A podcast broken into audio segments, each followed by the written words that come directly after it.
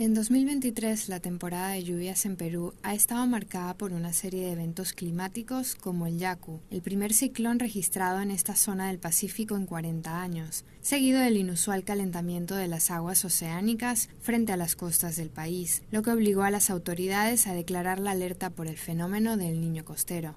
En una entrevista con Noticias ONU, el asesor regional de respuesta a desastres de la Oficina de las Naciones Unidas para la Coordinación de Asuntos Humanitarios en Latinoamérica y el Caribe ha declarado que todo el Perú, pero principalmente el norte del país, ha sido afectado por este fenómeno local.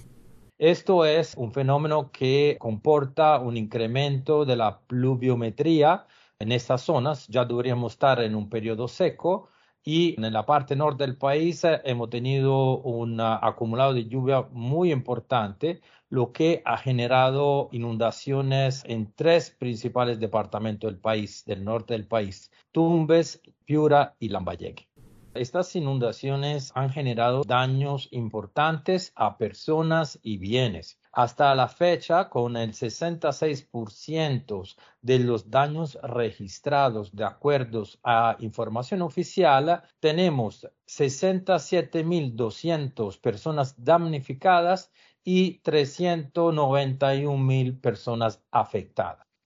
Morelli explica que, de acuerdo con el marco legal de Perú, se habla de damnificados cuando se trata de personas que han perdido su casa o cuando los restos de su vivienda son inhabitables. Por otra parte, el término afectados se refiere a personas que han sufrido daños directos o indirectos por el impacto de las inundaciones.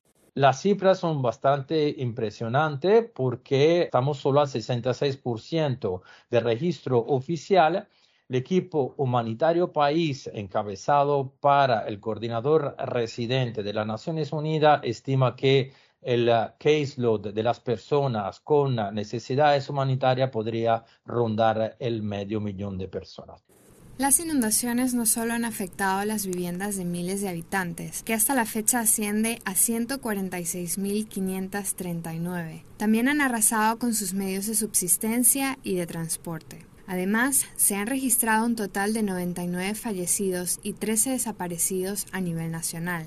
El acceso a la educación de 55.000 niños se ha visto afectado y los servicios de protección infantil locales permanecen sobrecargados. Según la oficina, la dispersión de la población en la zona plantea un desafío para identificar y proteger a todos los que necesitan ayuda.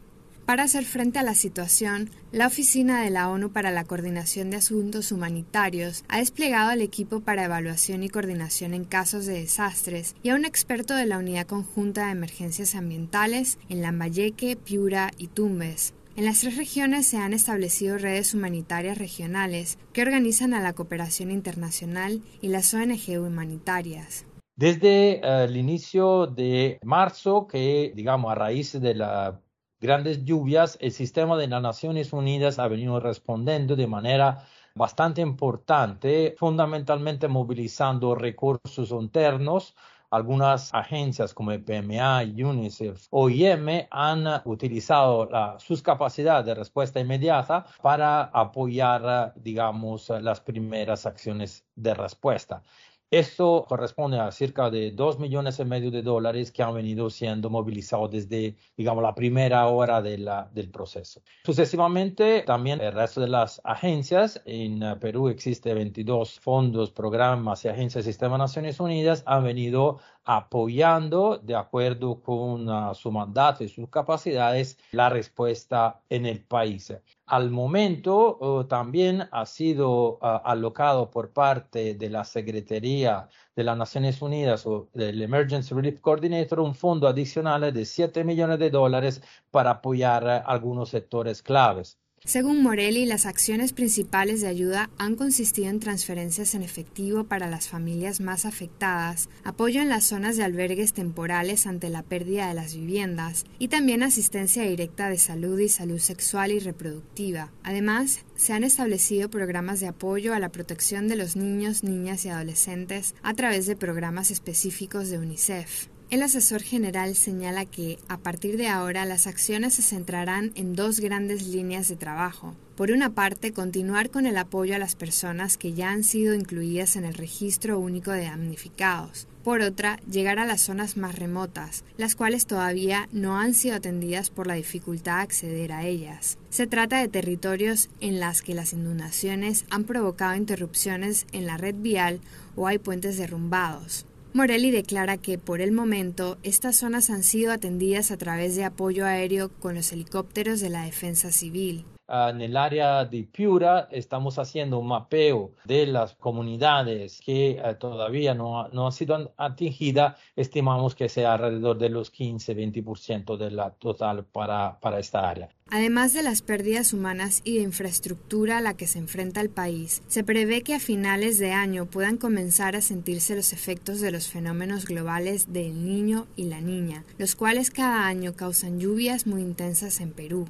El asesor regional señala que, aunque estos fenómenos son parecidos en sus manifestaciones al del niño costero, no son iguales. En el caso del niño y la niña, son fenómenos que afectan a todo el planeta. Por el contrario, en el caso del niño costero, se trata de un evento localizado y poco recurrente. Tuvimos niños costeros para el norte de Perú en el 95-96, lo tuvimos en el 2017 y lo tuvimos ahora en el 2023. Este fenómeno corresponde a un calentamiento de eh, la superficie del Océano Pacífico en unas áreas ah, entre el norte de Perú y Ecuador. Según las previsiones, es probable que a finales de año las fuertes lluvias provoquen escenarios similares al actual y que pongan a miles de personas que ya se encuentran en un estado vulnerable aún más en riesgo. Es posible también que áreas que no se han visto afectadas hasta el momento sufran inundaciones. Ante esta situación, la oficina y sus socios continúan trabajando con las autoridades en el país y con las instituciones correspondientes para fortalecer los mecanismos de prevención.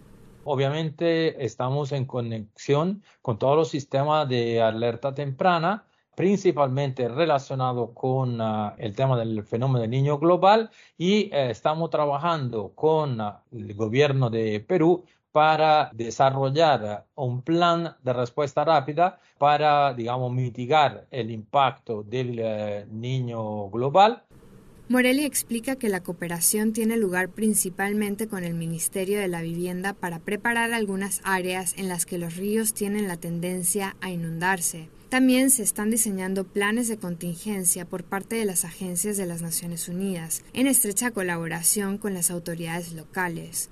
Ante la pregunta de si hay una correlación clara entre el fenómeno del niño costero y el cambio climático, Gianni Morelli asegura que se ha observado una reducción de los tiempos de recurrencia del fenómeno en los últimos años. Sin embargo, hasta ahora no hay estudios concluyentes sobre una correlación clara entre ambos. Victoria Fernández, Noticias ONU.